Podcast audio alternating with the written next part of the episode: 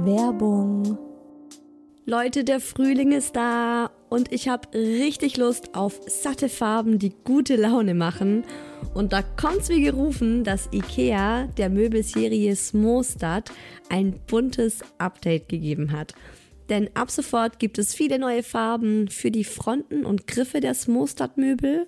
Smostad, vielleicht erinnert ihr euch, ich habe es schon ein paar Mal hier im Podcast erwähnt, das ist die beliebte Möbelserie, die mit dem Kind mitwächst. Also von der Komplettlösung fürs Babyzimmer mit Wickeltisch kann man das dann später umfunktionieren, den Wickeltisch zum Schreibtisch und so weiter. Also Smostad ist wirklich vom Babyalter bis zum Teenageralter hin geeignet.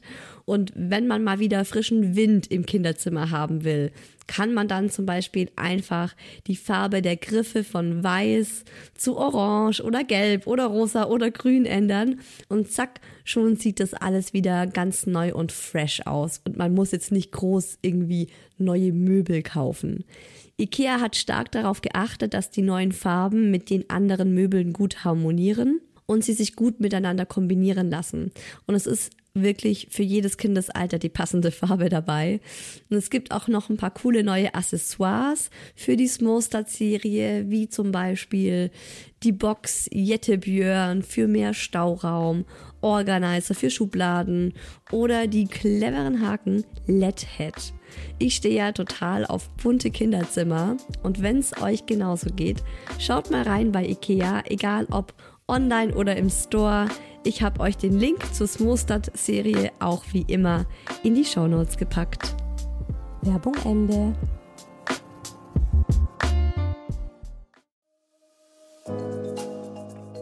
Herzlichen Glückwunsch, ihr drei. Und willkommen, kleines Wesen auf der Erde.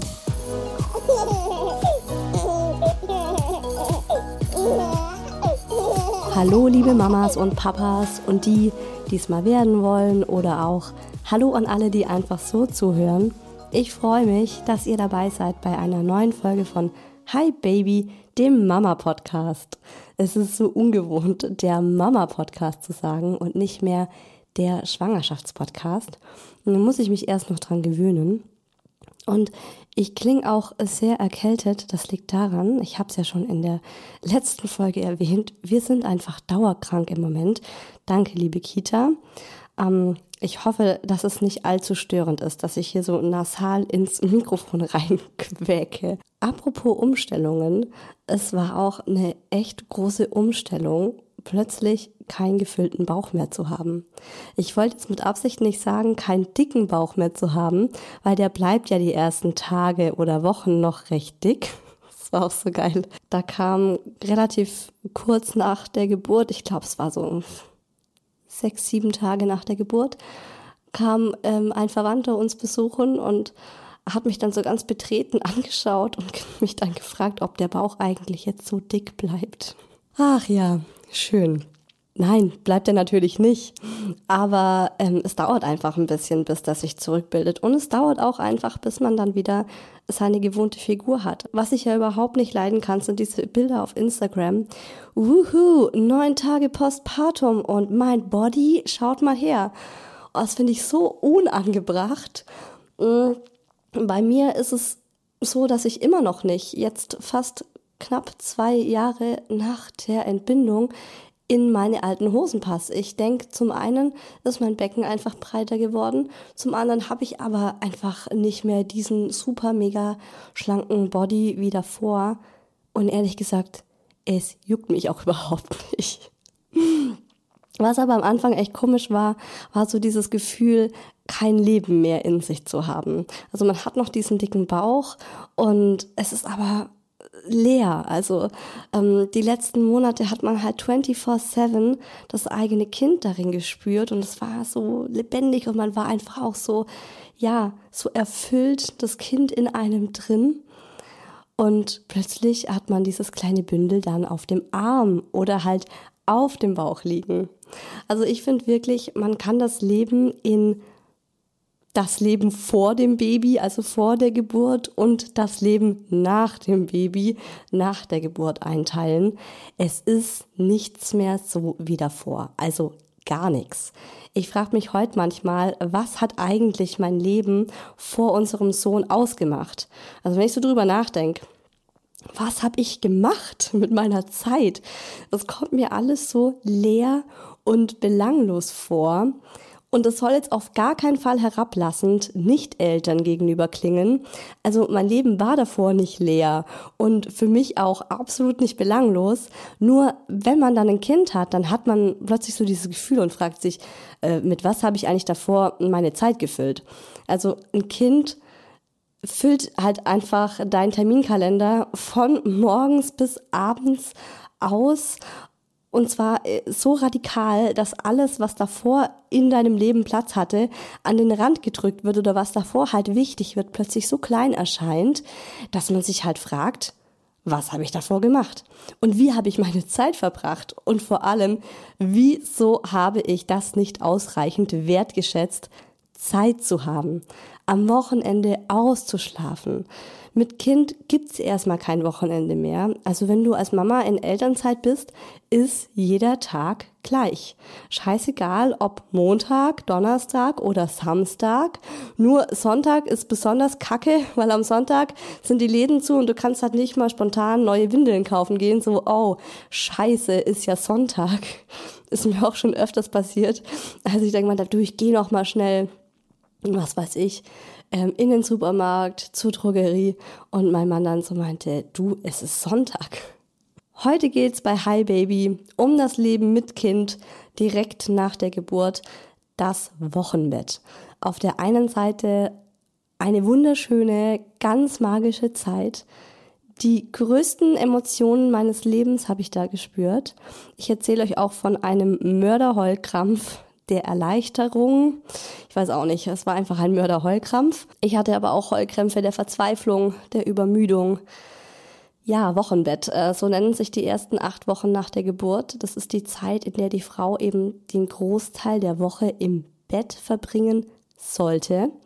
Wie das bei mir war, welche Themen da den Alltag dominiert haben und was ich euch für diese Zeit mit auf den Weg geben möchte, das hört ihr jetzt. Natürlich, wie immer, habe ich auch den Daddy, meinen Mann, dazu befragt und wir haben uns gemeinsam zurückerinnert. Und lustigerweise sind ja Erinnerungen sehr subjektiv. Und es ist immer wieder überraschend, was dem einen im Gedächtnis geblieben ist und was dem anderen. Und Hi Baby Hebamme Karin Dirks gibt allen frisch gebackenen Mamas und Papas ihre Herzenstipps zum Wochenbett. Ich finde ja, Karin ist so die gute Fee dieses Podcasts und bereichert jede Folge mit ihrem Wissensschatz. Und die Tipps von ihr hört ihr dann später auch noch. Ich freue mich sehr, wenn ihr Hi Baby abonniert. Dann bekommt ihr auch jede neue Folge automatisch aufs Handy geladen auf Spotify, iTunes und ganz neu auch auf Deezer und Stitcher. Und Hi Baby könnt ihr jetzt auch auf Alexa hören. Darf ich nicht so laut sagen? Ist sie angesprungen? Nein. Dann müsst ihr einfach sagen, spiele Hi Baby der Schwangerschaftspodcast. Und dann sollte das abgespielt werden über TuneIn. Ich freue mich sehr über 5-Sterne-Bewertungen auf iTunes und wenn ihr Lust habt, euch mit mir auszutauschen, zur Folge oder generell übers Mama-Sein, übers Schwangersein, dann lasst uns das auf Instagram machen. Da heiße ich Isa-Who else, das Englisch für wer sonst nicht Wölse oder so als Nachnamen. Hat mir auch neulich eine Hörerin dann auf Instagram geschrieben, oh, ich habe dich ewig gesucht, weil ich dachte, du heißt irgendwie Isa Hölse und ähm, habe dann diesen Nachnamen gesucht. Also es ist Englisch, Isa-Who else. So, Wochenbett. Ich bin aus dem Krankenhaus rausspaziert. Der Kleine in seinem Homecoming-Outfit ist ja auch schon wieder so ein geiler Name, oder? Habe ich auch erst auf Instagram gelernt, dass es sowas gibt ähm, während meiner Schwangerschaft. Also das Homecoming-Outfit des Babys ist das Outfit, das man dem Kind anzieht, wenn es die Klinik verlässt. Und es ist natürlich ein Major Moment, ja. Also der wird fotografiert, der wird oft auf Video festgehalten. Das wird der ganzen Familie geschickt, muss natürlich schick aussehen, das Kleine. An unserem Sohn war ihm alles viel zu groß, obwohl wir winzig kleine Größen hatten. Ich glaube, das war 50 oder 54, aber es war alles so riesig. Wir mussten doppelt, dreifach krempeln und dieses winzig kleine Menschlein war da einfach in seiner Babyschale drin und hat äh, sehr skeptisch in die Welt geschaut. Wir haben ihn dann ins Auto gepackt und dann hatte ich direkt mal Schiss weil er so zart ist und so klein und dann plötzlich hier in der echten Welt im Auto saß und man will am liebsten zum Mann sagen, bitte fahr mit 30 und brems ganz langsam ab. Ja, man hat plötzlich so viele Ängste. Und ich habe auch wirklich seit der Geburt meines Sohnes so eine Paranoia vom Autofahren. Ich habe so oft Angst, dass jemand in uns reinfährt, dass irgendein schlimmer Autounfall passiert, das nervt mich selbst total, aber es ist halt einfach was, das ich nicht abschalten kann. Ich habe wirklich äh, wegen jeder Kleinigkeit Angst. In der U-Bahn zum Beispiel, da schaue ich manchmal die Leute mit Todesblick an, wenn sie in so einer richtig vollen U-Bahn halt so um den Kinderwagen oder als er halt noch ganz klein war, um die Babyschale sich so rumgedrückt haben. Und manchmal, wenn die U-Bahn bremst, dann schwanken die Leute und du denkst so, Alter, wenn du jetzt in meinen Sohn in den Kinderwagen reinfällst, ich bringe dich um. Ich habe vorletztes Jahr, also 2018, als eben auch der kleine Muck geboren wurde, gelesen, dass auf dem Oktoberfest ein Betrunkener über einen Kinderwagen gefallen ist und das Baby im hohen Bogen rausgefallen ist. Wir sind natürlich safe nicht zum Oktoberfest. Hätte ich jetzt eh keinen Bock drauf gehabt mit einem Säugling, aber gut. Oh Wunder, wir sind heil zu Hause angekommen mein Mann hat die Wohnungstür aufgeschlossen und auf einmal war ich so krass erleichtert, daheim zu sein. Mit einem gesunden, wundervollen Kind. Ich meine, das letzte Mal habe ich die Wohnung hochschwanger verlassen und du weißt einfach nicht, was passiert. Du weißt nicht, wie die Geburt wird. Du weißt nicht, in welchem Zustand dein Kind auf die Welt kommen wird. Du weißt nicht, in welchem Zustand du sein wirst dann waren wir zurück und es war einfach alles gut und ich habe das in diesem Moment in so einer krassen Welle der Emotionen realisiert. Wisst ihr, die Wohnung sieht noch komplett gleich aus, aber es ist alles anders. Also da steht sein Bettchen und das ist jetzt nicht mehr leer, sondern da liegt er drin. Da ist die Kommode mit seinen Bodies und ich werde die nicht mehr aufmachen, um mir einfach grinsend die süßen Teile anzuschauen, sondern weil ich eins raushol, um es ihm anzuziehen. Und es ist halt einfach all das, was man fürs Kind gekauft hat, was immer so ja leer und leblos in der Wohnung rumstand, auch nutzlos, das hat plötzlich Sinn und wird mit Leben gefüllt. Jedenfalls habe ich den Heulkrampf meines Lebens bekommen. Ich habe mich aufs Sofa geworfen und so geflennt, ähm, ja, einfach alles zu verarbeiten, sich dem bewusst zu werden. Es war einfach zu viel für mich. Der Daddy war total erschrocken, meine Mama auch, die ist mitgekommen. Nee, meine Mutter war zu Hause. Genau. Mein Mann hat uns abgeholt aus dem Krankenhaus und meine Mama war schon zu Hause und hat so alles vorbereitet. Ja, die waren ein bisschen überrascht, was da los war mit mir. Dann habe ich mich auf diesem Sofa drapiert man reiche mir Essen, man reiche mir mein Kind. Also ich gebe jeder Mama den Tipp, das Wochenbett ist die Zeit, in der du Königin bist. Und das meine ich vollkommen ernst. Und wenn es nur einmal in deinem Leben ist, lass dich bitte von vorne bis hinten verwöhnen. Du hast gerade ein Kind zur Welt gebracht. Dein Körper hat so etwas Enormes und Kräftezehrendes geleistet. Und zwar fast ein ganzes Jahr. Ich meine zehn Monate. Ich rede nicht nur von der Geburt.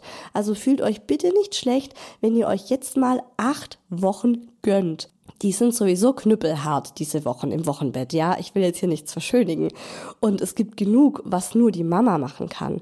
Und du musst ja auch noch duschen und aufs Klo gehen und eventuell Gäste empfangen und selber essen. Und das ist auch schon genug. Und alles andere, was Menschen für dich erledigen können, mit dem man dir was Gutes tun kann, das lass dir tun. lass dir, lass dir helfen. Ich klammer jetzt mal für diese Folge das Thema Stillen mit Absicht aus. Ich habe zuerst überlegt, das alles in diese Wochenbettfolge zu packen, aber das hätte wirklich die Zeit gesprengt und ich möchte diesem so großen Thema Stillen auch eine angemessene Zeit geben, um drüber zu sprechen. Das heißt, es wird eine eigene Folge dazu geben, nämlich in zwei Wochen. Da erzähle ich euch nur von meinen Still-Struggles und danach auch von meinem Stillerfolg weil wir haben das dann mit der richtigen Hilfe super in den Griff bekommen und danach konnte ich es auch wirklich genießen. Aber ja, es war ein steiniger Weg bis dahin. Aber Tag eins zu Hause war wirklich davon geprägt, dass man jetzt auf sich allein gestellt ist. Und das war für mich total überraschend. Ich bin eigentlich jemand, der sich denkt, yo, wupp ich schon, alles easy, krieg ich hin. Und ich bin nicht so ein Angsthase. Aber wirklich plötzlich für so ein Menschenleben verantwortlich zu sein, hat mich dann schon auch ähm, ja, ich hatte einfach Respekt davor. Wir hatten in den ersten Tagen keine Hebamme, die war ja im Urlaub, habe ich ja in der letzten Folge schon erwähnt. Und das ist immer noch was, darüber bin ich immer noch nicht ganz hinweg. Ich glaube, davon habe ich echt ein Trauma. Eine Hebamme ist so wichtig. Die ist ja nicht nur dafür da, dass sie dir zeigt, wie du dein Kind badest oder wie du den Nabel pflegst ich finde, die ist wirklich Krisenmanagerin. Die ist auch ganz viel für die Mama da. Je nachdem, was du für Geburtsverletzungen hast, wie die Geburt für dich war, was du da einfach auch an Emotionen noch mit rumträgst, die schaut sich die Geburtsverletzungen an, die spricht mit dir, die versteht dich, ähm, die schaut sich zum Beispiel auch deinen Wochenfluss an Wochenfluss, das Wort kannte ich davor auch nicht. Das ist das Blut, das man im Wochenbett noch verliert, also so wie die Periode. Und ich habe mich immer gefragt, wieso blutet man nach der Geburt? Also ist man so stark innen verletzt? Ist da alles aufgerissen oder woher kommt dieses Blut? Und mir hat das eine Hebamme ganz gut erklärt. Bei der Geburt löst sich ja die Plazenta aus deiner Gebärmutter. Es ist ja so, ähm, als würdest du zwei Magneten voneinander trennen. Und das ist eine innere Wunde, die ist circa 20 Zentimeter groß. Also so groß ungefähr wie ein großer Teller. Und ich fand den Vergleich ganz toll, den die Hebamme machte, weil sie hat uns gefragt, wenn du eine offene Wunde zum Beispiel an deinem Oberschenkel dir zuziehst, die so groß ist wie ein großer Teller zum Essen, dann würdest du dich doch auch schonen, oder? Und genau das hast du, nur man sieht's halt nicht, es ist halt in dir, aber die Wunde ist trotzdem da und auch aus diesem Grund blutet die Frau nach der Geburt. Man sagt ungefähr so eine Woche bis zehn Tage und die Hebamme schaut sich das zum Beispiel auch an, um zu gucken, ist das alles in Ordnung, ist das hoffentlich nicht entzündet und ähm, ist es von der Menge her in Ordnung. Und das sich schonen ist einfach wichtig, damit das Ganze gut verheilen kann. Klar, ich habe auch schon von Müttern gehört, die an Tag vier ins Kaffee gefahren sind, die einkaufen waren, die sich auch direkt nach der Geburt total energiegeladen fühlten ich kann es nicht verstehen. Ich war nicht so. Ich war völlig platt. Ich habe ja zwei Tage überhaupt nicht geschlafen, also wirklich 48 Stunden nicht und davon 31 Stunden Wehen gehabt und äh, ja, die Geburt gehabt. Ich war fix und fertig. Ich hatte keine Lust auf Besuch, auf Menschen um mich rum, auf Gespräche. Ich wollte einfach komplett in meiner kleinen Familienblase sein. Ich wollte mit meinem Mann und dem Kleinen schmusen. Ich wollte schlafen, essen und das war's. Was ich Mamas im Wochenbett auch noch ans Herz legen möchte, ist, dass sie Nein sagen, wenn ihnen was nicht in den Kram passt. Mein Papa kam an Tag 4 nach der Geburt zu Besuch mit seiner ganzen Family und hat dann vorgeschlagen, doch noch einen kleinen Spaziergang um den Block zu machen. Ich habe dann gedacht, okay, ja, es ist super schönes Wetter, die Sonne scheint. Ich probiere es mal. Also ich war davor noch nicht draußen. Ende der Geschichte, am Gehweg vor unserem Haus hat der kleine Muck so zu weinen angefangen, dass ich ihn halt direkt aus dem Kinderwagen geholt habe und ihn getragen habe. Und wir sind ja noch nicht mal losgegangen. Ne? Also wir standen vor unserem Haus und ich hatte ihn auf dem Arm und habe schon gemerkt, puh, okay, es ist irgendwie ganz schön heiß, es ist schwül, ähm, ich spüre meinen Beckenboden aber sowas von und jetzt habe ich auch noch den Mucki auf dem Arm. Ich hätte sagen sollen, Leute, nice try, ich gehe wieder zurück und mein Sohn kommt mit. Ich bin aber mitgelaufen. Ich dachte mir so, ja, komm, jetzt bist du schon aus der Türe raus, jetzt versuchst du es zumindest. Stell dich nicht so an. Und ich bin dann im Schneckentempo einmal um den Block. Wir haben für die Strecke, die man normal in unter fünf Minuten geht, 30 Minuten gebraucht. Kein Scherz. Ich hatte die komplette Zeit ein schreiendes Kind auf dem Arm und war danach schweißgebadet. Es war für mich sehr anstrengend und es war einfach auch so nervenzehrend, weil der Kleine halt geheult hat und ich äh, ja in Bewegung war und ich für mich noch nicht so die Routine hatte, was mache ich denn jetzt mit ihm, wenn er so weint ähm, und ich bin nicht zu Hause. Generell hat mir Spazierengehen sehr gut getan, danach dann. Man darf das aber wirklich nicht unterschätzen. Ich bin an Tag 6 schon viel besser unterwegs gewesen und ich weiß noch, dass ich mit meiner Schwiegermutter 40 Minuten unterwegs war. Wir waren zu zweit spazieren, wir waren im Wald und es war herrlich, super entspannt. Und am nächsten Tag in der Früh, ich sage es jetzt einfach, wie es ist, hatte ich so richtig übel riechenden Wochenbettausfluss und Unterleibschmerzen. Wir sind dann zum Frauenarzt und du setzt dich nicht einfach so ins Auto oder in die Bahn und fährst mal schnell zum Frauenarzt. Also allein das war schon echt eine Herausforderung, mit ihm da ins Auto äh, zu gehen und durch den dichten Verkehr in der Innenstadt zum Arzt zu fahren. Ich war müde, ich war ungeduscht, ich wollte eigentlich nur noch meine Ruhe und dann musste ich da eine Stunde im Wartezimmer sitzen ähm, und versuchen, den Kleinen zu stillen, was ja irgendwie immer noch nicht so recht ging. Und ja, am Ende kam ich dann endlich dran und es war alles in Ordnung. Sie hat nur gemeint, ich bin, ähm, ja, ich habe mich zu viel bewegt in den ersten Tagen. Und das war zu viel für den Beckenboden und ich soll mich jetzt einfach richtig schonen. Und das sind halt so Momente, da wirst du wieder auf den Boden der Tatsachen zurückgeholt. Und obwohl du dich eigentlich nur selbst regenerieren möchtest, also wirklich in dem Körper einer Frau nach der Geburt ist so viel los. Es ist so viel los. Der Milcheinschuss. Dann eben, ja, die Geburt an sich, die verarbeitet werden muss. Im Bauch an der Muschi. Und du musst halt nebenher noch dein Kind am Leben halten. Also zum Beispiel mussten wir unseren Sohn alle zwei bis drei Stunden in den Schlaf wiegen, singen oder tanzen. Du hast halt auch einfach von heute auf morgen krassen Schlafentzug und man kann sich das nicht vorstellen, wenn man das nicht schon mal selbst erlebt hat, was dieser Schlafentzug mit einem macht. Wenn man nicht mehr schlafen darf, das ist so schrecklich. Du bist einfach nur so wahnsinnig müde. Am Anfang ist es noch so, dass die Hormone die Frau unfassbar gut auf Trab halten. Du brauchst viel, viel, viel, viel, viel weniger Schlaf als normal, einfach weil die Hormone das auch so machen. Aber irgendwann geht es halt auch weg oder irgendwann merkt einfach dein Körper so, hey, ich bin so fertig. Und selbst wenn dann dein Kind mal vier Stunden am Stück schläft, wachst du auf, weil deine Brüste gleich platzen, weil du Angst hast, dass dein Baby so still ist, weil es nicht mehr lebt. Wie oft ich meinen Finger vor seine Nase gehalten habe, um zu testen, ob er noch atmet. Unser Sohn war ja auch ein Bauchschläfer. Also er hat einfach partout nicht auf dem Rücken geschlafen und dir wird als werdende Mama sehr dramatisch erzählt, dass du dein Kind auf jeden Fall auf dem Rücken schlafen lassen musst. Und wenn es auf dem Bauch schläft, dann könnte es dem plötzlichen Kindstod ähm, zum Opfer werden und sterben. Und unser Sohn ähm, ist halt einfach auf dem Rücken panisch geworden. Der hat um sich geschlagen, der hat gebrüllt, der wollte partout nicht auf dem Rücken liegen. Ja, mein Gott. Also irgendwann legst du dieses Kind halt dann auch auf den Bauch oder du tust dann ähm, das Kind erstmal auf dich. Also wir haben ihn wochenlang ist er nur auf uns eingeschlafen und zwar nur, wenn wir uns im Raum auf und ab bewegt haben.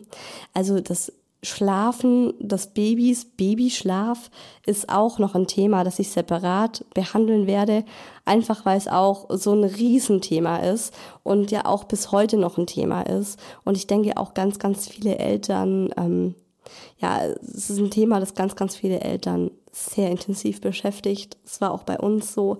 Also wie gesagt, am Anfang hat er wirklich nur auf dem Arm geschlafen, wenn wir uns bewegt haben. Wenn dann dein Kind irgendwie doch mal einschläft, wenn du es auf den Bauch legst und dann kommt die Hebamme und sagt, ja, aber eigentlich muss ich Ihnen jetzt schon sagen, das dürfen Sie nicht, ne? Also der muss ja eigentlich auf dem Rücken liegen.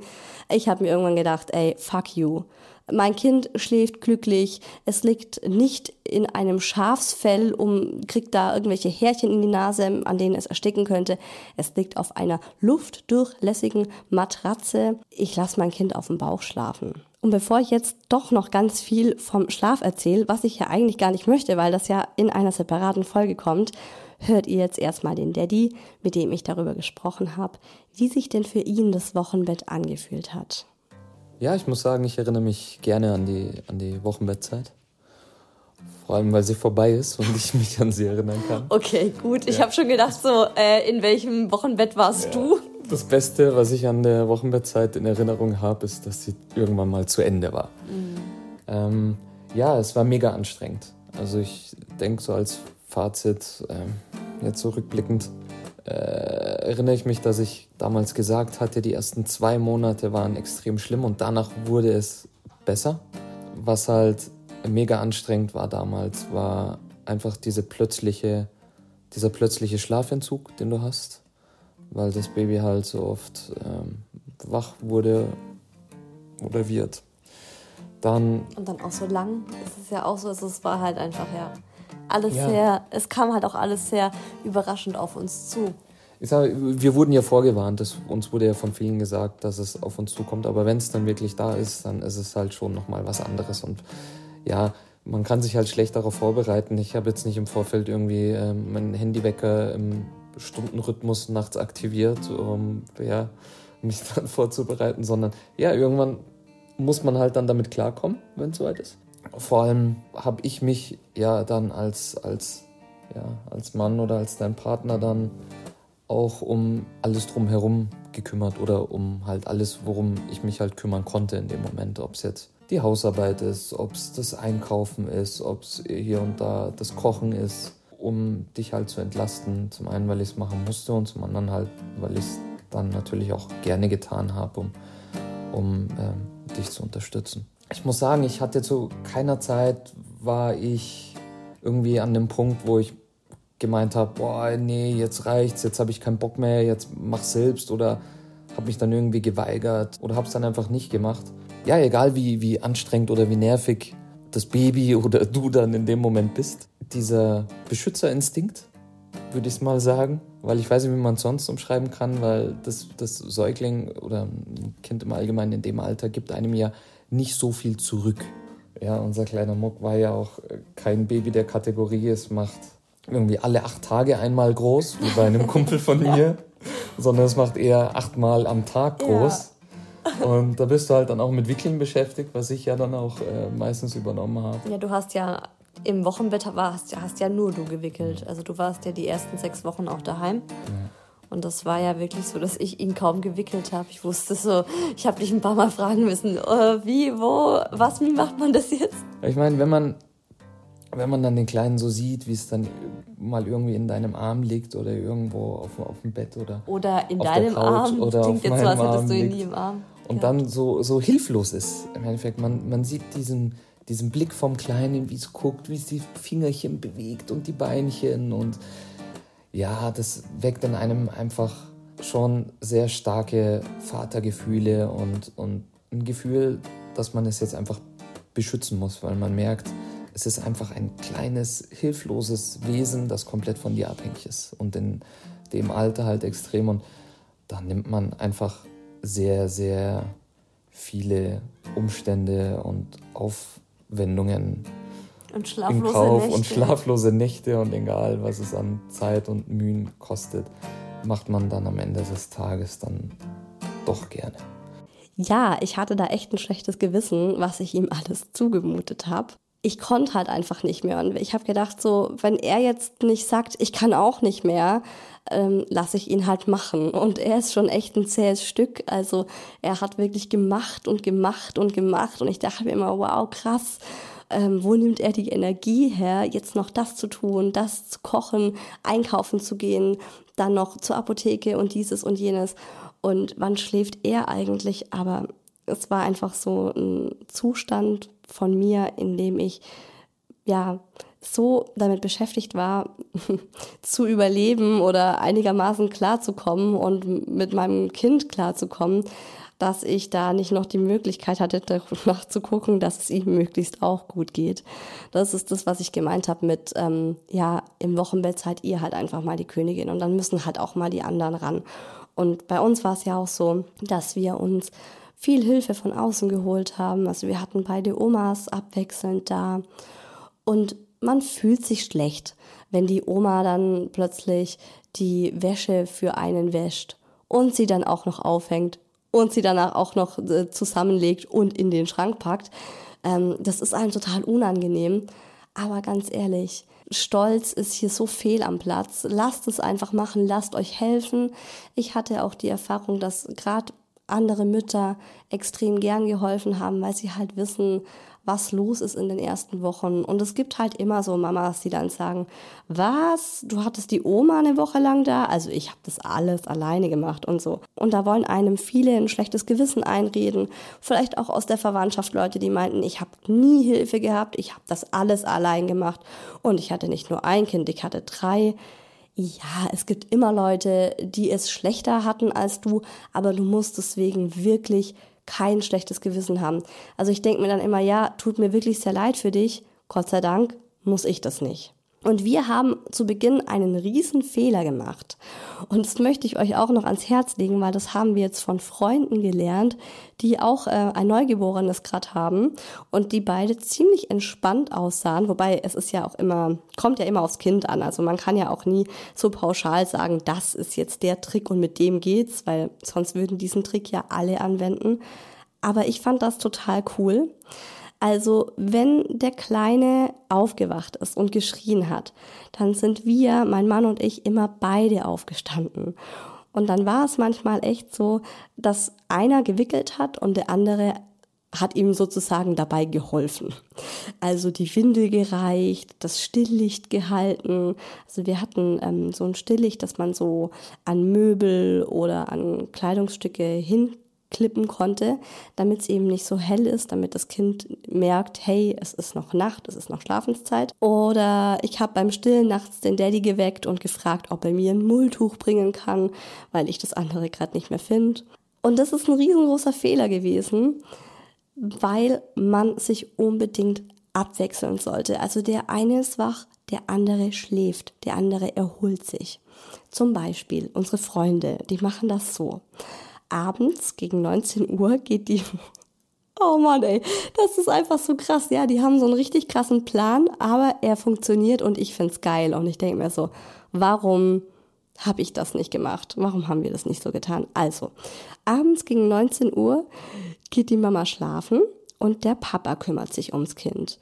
Und wenn möglich, pumpt die Mama ab so dass sie halt echt komplett schlafen kann. Und ansonsten geht der Papa halt nur zum Stillen ins Schlafzimmer, wartet, bis die Mama gestillt hat und nimmt danach das Kind wieder mit und die Mama schläft weiter. Und dann geht er erst gegen 24 Uhr ins Bett und zwischen 24 Uhr und 6 Uhr morgens kümmert sich dann die Mama, wenn das Kind aufwacht oder wenn es halt sonst irgendwas gibt. Und zwischen 6 und 9 Uhr morgens dann nochmal der Papa. Also ist natürlich jetzt so eine Sache, die man halt dann macht, wenn beide gerade Elternzeit haben. Ansonsten muss man halt gucken, von 6 bis 7 Uhr oder so, wann halt dann der Papa einfach los muss zum Arbeiten. Aber die beide waren jetzt noch ähm, in Elternzeit zusammen und wir hatten das ja auch so gemacht. Also mein Mann hatte auch ähm, sechs Wochen nach Geburt, war er zu Hause, einen Monat Elternzeit, zwei Wochen Urlaub noch rangehangen. Und das war auch so bitter nötig. Also ich wusste, ich wüsste nicht, wie ich das sonst gemacht hätte ohne ihn. Es wäre natürlich gegangen, wir hätten überlebt, aber es wäre deutlich, deutlich heftiger gewesen. Also das klingt für mich total geil und ich will das unbedingt beim nächsten Kind ausprobieren. Aber ja, wie gesagt, es gibt nicht den perfekten Plan. Ähm, es gibt immer wieder Geschichten, die man hört. Hey, beim Stillen, ich habe das so und so gemacht und es läuft perfekt.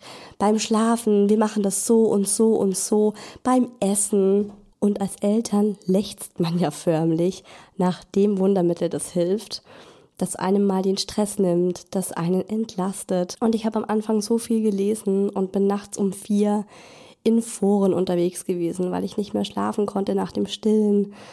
Ich weiß auch noch, da habe ich dann immer mit anderen frisch gebackenen Mamas WhatsApp-Nachrichten geschrieben. Und da haben wir uns immer gegenseitig so bemitleidet. Na, auch wach? Und ich habe immer, wenn ich gestillt habe, habe ich dann so nebenher in meinem Handy geguckt, wer ist gerade auch online von den Mamas. Und dann habe ich halt je nachdem mit der oder mit der gechattet.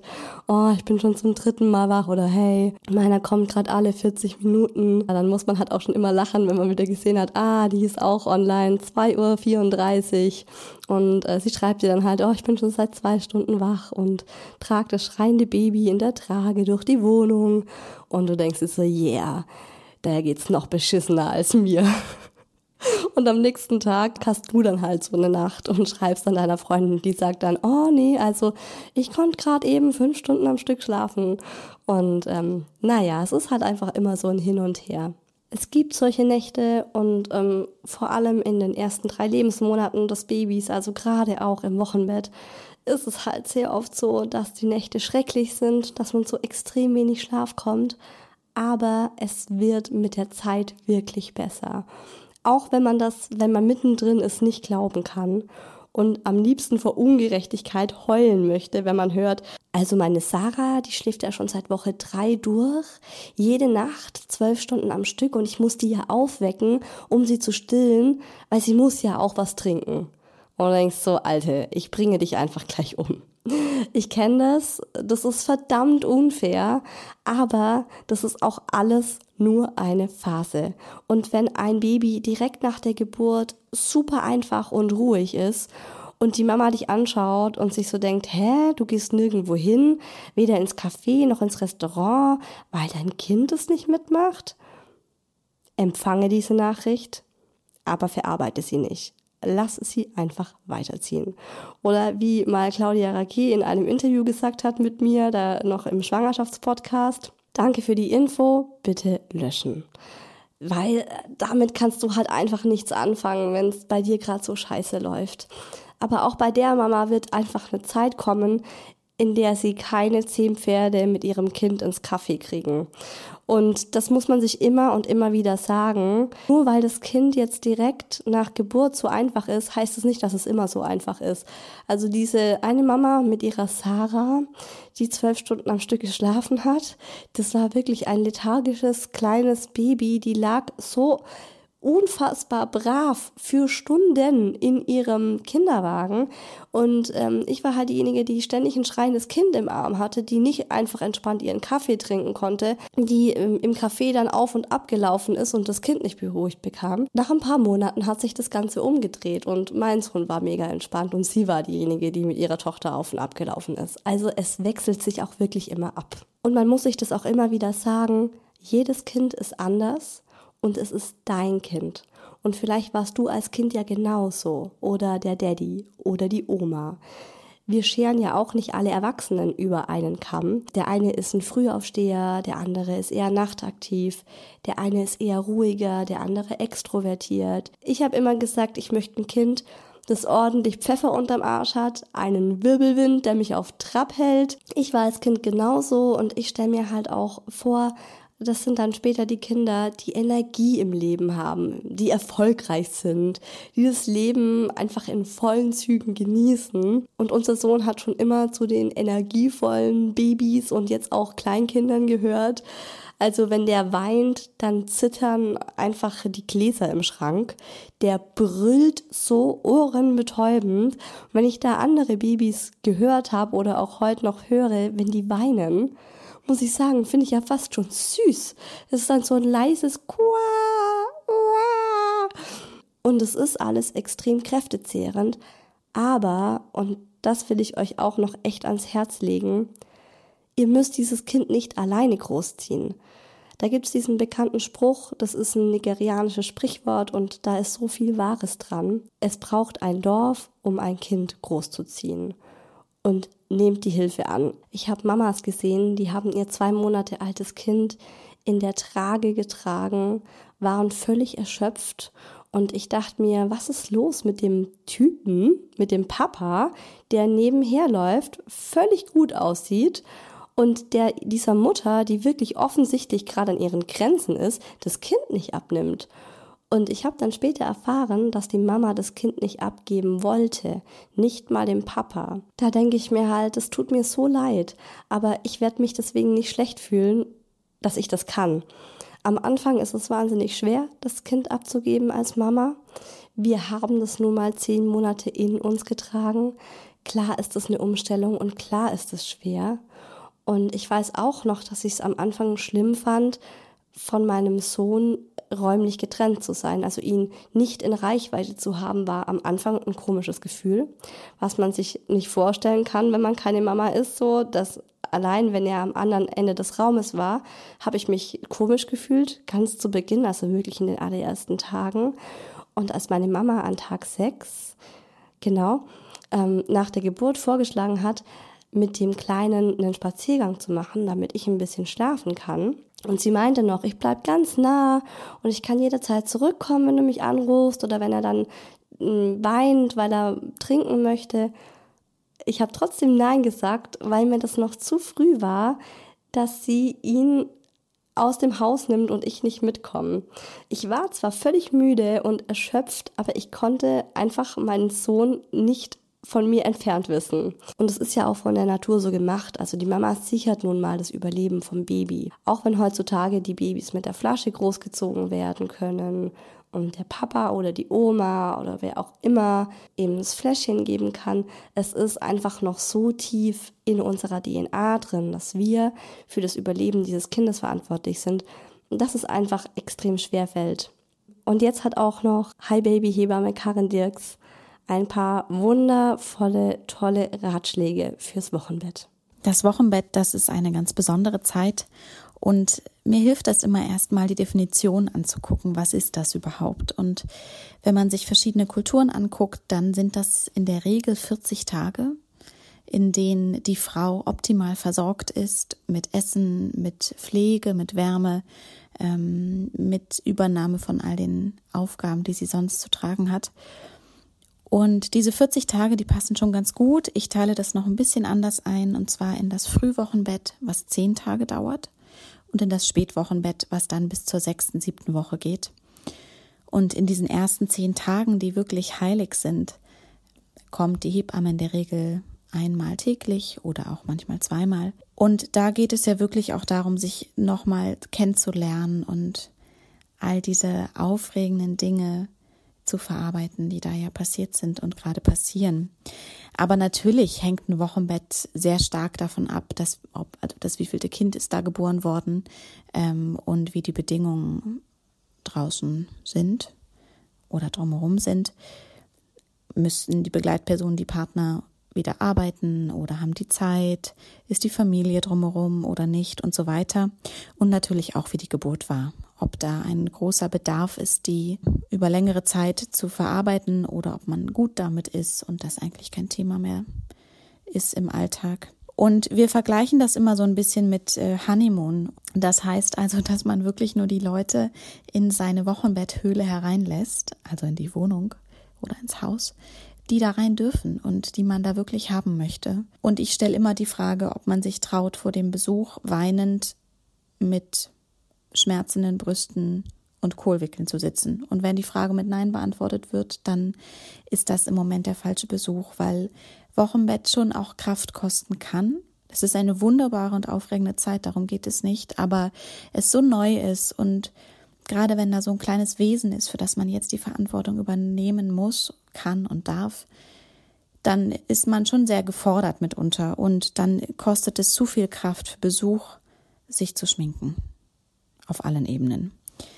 Deswegen würde ich dann immer den Besuch vertagen und da dürfen die Männer und Partnerinnen gerne die Aufgabe des Anwalts übernehmen und wirklich nur den reinlassen, der rein darf. Ein bisschen wie so ein Türsteher. Und eine andere Definition ist ähm, eine Woche im Bett, eine Woche am Bett, eine Woche ums Bett herum, was dann ja 21 Tage macht.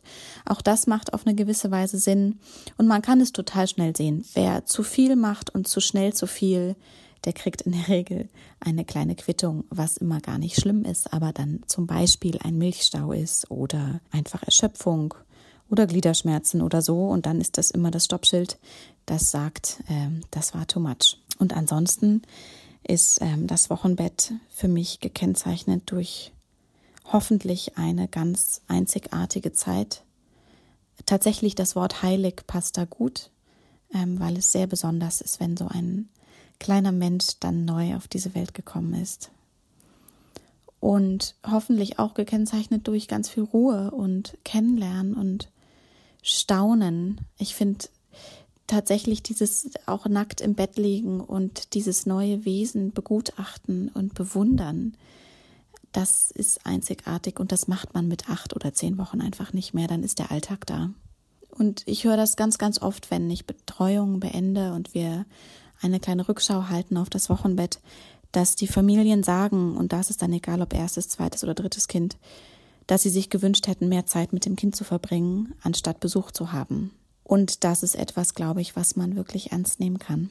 Dass diese Tage und diese Stunden, die so besonders sind, einfach nicht wiederkommen. Und natürlich will der Besuch und will die Familie Anteil nehmen, aber ich mir immer ganz genau überlegen würde, ob es das jetzt gerade wert ist und ob es gerade passt, um da einfach selber auch genug diese Beziehung aufbauen zu können zu dem Kind, was ja zu euch gekommen ist und nicht gekommen ist, um 50 Besucher zu beglücken. Später dann vielleicht. Absolut. Zum Thema Besuch im Wochenbett. Also es gibt Menschen, die möchte man unbedingt in den ersten Tagen nach der Geburt sehen. Den möchte man das Baby zeigen, die möchte man an seiner Freude teilhaben. Aber wie sie schon sagt, das sind wirklich die Menschen, bei denen man auch sagt, ja, wenn ich einen Heulkrampf währenddessen bekomme, ist es okay. Und ich habe Heulkrämpfe währenddessen bekommen. Auf der anderen Seite muss man halt auch da äh, wieder dieses Nein sagen lernen. Wenn du Besuch geplant hast und du hattest einfach eine schreckliche Nacht mit deinem Kind oder einen schrecklichen Tag und du denkst dir so, boah, es ist gerade einfach nicht drin, es fühlt sich nicht gut an, ich habe überhaupt keine Lust auf diesen Besuch. Und auch wenn der Besuch seit drei Wochen ausgemacht ist und auch wenn es der Patenonkel ist oder der beste Freund von deinem Mann, scheißegal. Sag diesen Besuch ab. Dann sagst du, hey, es tut mir wahnsinnig leid, es ist heute nicht drin. Und dann hat auch jeder die Klappe zu halten, der Daddy, der Besuch und auch alle anderen. Und die haben es einfach zu akzeptieren. Und dann kann der Tag vielleicht noch einigermaßen schön werden. Dann liegt man neben dem Baby auf dem Sofa und schaut es zwei Stunden ehrfürchtig an, anstatt mit dem Besuch am Kaffeetisch zu sitzen und zum hundertsten Mal bis ins Detail die Geburt wiederzugeben da wird man ja auch Sachen gefragt von fernen Bekannten, die so intim sind, ist auch wieder äh, ein eigenes, ein Kapitel für sich, was man alles an Dinge gefragt wird, ähm, wenn man ein Kind bekommen hat. Und gerade die Geburt, Leute, da haben ja auch nicht wenige Mamas ein Trauma von. Echt schlimme Stunden, kurz, äh, kurze, mehr, wenige Tage davor erlebt. Und äh, wenn dich da einer einfach so kurz nach der Geburt fragt, wie es denn war, kann es schon mal sein, dass die Mama dann auch losheult. Also mir ist das einmal so passiert. Da bin ich gefragt worden, ob ich noch mal Lust habe, äh, ob ich Lust habe, ob ich mir vorstellen kann, ein zweites Kind zu bekommen. Und weiß nicht, dann ist es so in mir hochgekommen und dann musste ich als Antwort einfach weinen, weil ich ähm, ja einfach nochmal an diese Schmerzen erinnert wurde, die noch nicht so viele Tage her waren. Und jetzt habe ich ganz viel Negatives erzählt und vom Struggeln und vom Nicht-Schlafen und äh, davon, wie ausgezehrt die Mama ist. Aber na klar gehört diese Magie der ersten Tage auf jeden Fall zum Wochenbett dazu. Dieses Staunen, das Baby bewundern. Ähm, das haben wir natürlich auch ausgiebig gemacht. Und ich habe ständig weinen müssen, wenn ich ihn angeschaut habe, wenn ich Bewegungen an ihm gesehen habe, die ich davor in mir gespürt habe. Und mir dann einfach klar wurde, ach, das war das. Ähm, das waren seine kleinen Finger, die mich da gekitzelt haben, weil er irgendwie im Schlaf immer die Finger so lustig bewegt hat. Und es ist einfach so ein Wunder, dieses Baby, das davor in dir herangewachsen ist, in dir gelebt hat, jetzt plötzlich in die Welt zu geben und als eigenständiges Individuum in dieser Welt zu sehen. Und ich hatte so oft Momente der Wiedererkennung, wo ich dann zum Beispiel ihn angeschaut habe und mir dachte, Du warst dieses kleine Würmchen, das in meinem Bauch immer den Fuß hinterm Kopf hatte. Ja, also in seinen Ultraschallbildern hat man ihn ganz oft gesehen mit dem Fuß hinterm Kopf. Oder dich hat der Arzt bei der äußeren Wendung gedreht. Das warst du. Und das klingt jetzt vielleicht völlig freaky, aber das waren so Gedanken, die ich hatte wo man einfach dann so in Einklang bringen musste, das Kind, das in einem herangewachsen ist, zu dem man noch nicht so einen visuellen Bezug hatte, das kann man jetzt einfach sehen und das ist jetzt da und das hat jetzt einen eigenen Charakter. Im Nachhinein hätte ich mir ganz klar eine bessere Vorbereitung auf das Wochenbett gewünscht. Ich hatte eine schwangere Freundin, also die war mit mir ziemlich zeitgleich schwanger und während ich mich gegen Ende vor allem auf die Geburt vorbereitet habe, hat sie sich Bücher zum Wochenbett gekauft. Sie hat damals ähm, das Buch das Wochenbett von Loretta Stern und Anja Constanze Gatscha. Wahrscheinlich spricht man sie Gatscha aus, ich weiß es aber nicht, G-A-C-A, gekauft. Ähm, das fand sie ziemlich gut. Das hat sie mir damals auch empfohlen. Ich noch so, ach, Wochenbett, dann ist es ja auf der Welt, dann ist ja die Geburt überstanden. Ach, brauche ich nicht, kriege ich schon irgendwie auch so hin. Ich habe inzwischen für den Podcast auch ein Buch dazu gelesen, das heißt Mutter werden, dein Begleiter durch die erste Zeit nach der Geburt von Jule Tilgner und Marcia Friese. Das finde ich auch ein total schönes Buch und ich hätte es auch wahnsinnig gerne davor gelesen, also bevor mein Wochenbett kam. Und zum Beispiel ähm, ist ein Kapitel Einladung ins Wochenbett. Und das fand ich einfach auch schon so schön. Also man kann sich da auch wirklich gut drauf vorbereiten. Und wenn man weiß, was auf einen zukommt, die Zeit wirklich, ja, schöner äh, gestalten, als wir es wahrscheinlich getan haben. Ich habe mir in den ersten Wochen wirklich oft gedacht, what the fuck? Weil ich es mir halt alles so rosarot und schön vorgestellt habe. Und dabei war es in den ersten Wochen vor allem knüppeldick und kräftezehrend. Und trotzdem ist es natürlich eine wunderschöne Zeit, weil man sein Kind endlich auf der Welt hat. Aber gerade so Dinge wie fertige Gerichte in der Tiefkühltruhe haben, Stillkugeln. Leute, die selbstgemachten Stillkugeln meiner Mama, die waren der Killer. Das sind so Power Snacks, Powerkugeln, die die Frau während dem Stillen essen kann, wenn sie halt selbst Hunger hat. Aber gerade äh, eine 40-minütige Still-Session am Laufen ist. Was ich auch cool finde, als Geschenk zum Beispiel, also was man einer frisch gebackenen Mama schenken kann, ähm, es gibt Lieferservices, die speziell Essen fürs Wochenbett liefern.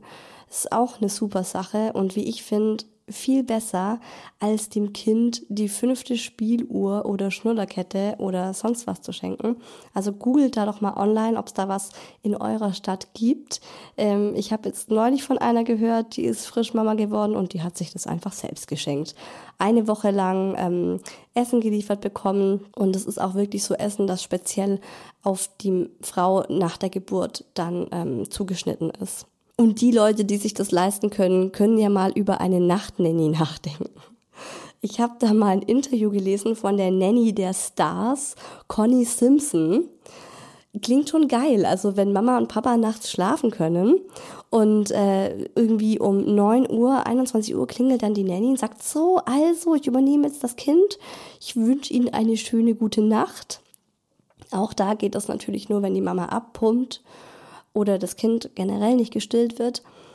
Aber ob ich das machen würde, wenn man mir das jetzt zum Beispiel schenken würde, so eine Nachtnanny, ich weiß nicht. Ich wollte es jetzt mal erwähnt haben, weil ich damals, ähm, da habe ich halt auch noch gestillt.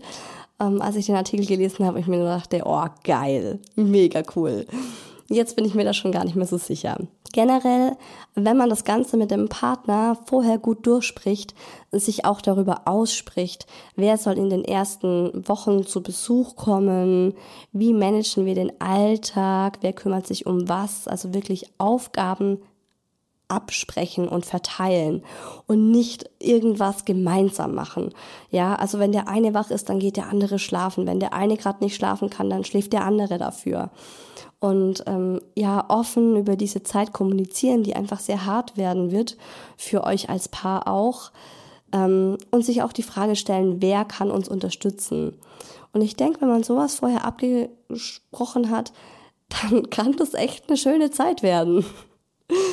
In diesem Sinne, ich hoffe, ihr macht das besser als wir. Und ich bin auch schon ganz gespannt auf mein nächstes Wochenbett. Und ob dann wirklich alles so viel besser wird, wie ich mir das gerade wieder ganz rosarot ausmal. Also nicht, dass es schon in absehbarer Zeit ähm, ein zweites Wochenbett geben wird. Versteht mich jetzt nicht falsch, aber man ist halt so und denkt sich so, okay, beim nächsten Mal wird alles anders. Naja, wahrscheinlich ist es auch wieder nur ein Wunschgedanke und ich bin danach wieder genauso am struggeln wie beim ersten Kind. In zwei Wochen geht es dann ganz ausführlich um das Thema Stillen, auch um die Frage, will ich überhaupt stillen? Ich habe da ziemlich viel durchgemacht und kann euch da einiges erzählen über Schmerzen und vor allem auch, was man dagegen tun kann. Und wenn die frisch abgepumpte Milch, die du gerade in die Tüte umgefüllt hast, umfällt und sich auf der Küchentrese verteilt und du denkst, jetzt krieg ich die Krise, tief ein- und ausatmen, gönn dir eine leckere Schoko-Erdnuss-Stillkugel. Es gibt Schlimmeres. Bis dahin, liebe Mamas, liebe Papas und wer sonst noch alles zuhört, lasst es euch gut gehen und wir hören uns in zwei Wochen zu einer neuen Folge von Hi Baby, dem Mama Podcast.